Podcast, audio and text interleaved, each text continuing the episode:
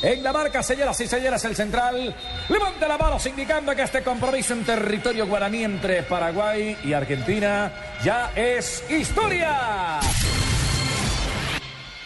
Finalizó el partido. Relató Carlos Alberto Morales la voz del gol en Colombia. Y con este partido finalizamos nuestra jornada eliminatoria Brasil No, 2014 mijo, no diga. en las estaciones Blue Radio. La nueva alternativa. otro Argentina partido? 5. Aquí era Otrico. Argentina 5. Hay uno para repetir de Argentina Junior 5 en. Asunción, Paraguay 2. Alejo Pino. Que ya se acabó la eliminatoria asiática, si no también narrábamos a esta hora. Pero bueno, lo cierto es que termina esta jornada en la eliminatoria de la Conmebol y termina con el primer clasificado oficial que es Argentina. Los tres siguientes me parece que ya están prácticamente definidos. Son Colombia, Chile y ahí está la incógnita. En el tercero, Uruguay o Ecuador. Uno de ellos dos va a estar en el repechaje. Venezuela, después de lo de hoy, aún tiene una lejana opción, pero tendría que pasar algo así como lo de Londrina, una vaina rarísima con nueve goles de por medio para que Venezuela logre clasificar al repechaje, Fabio.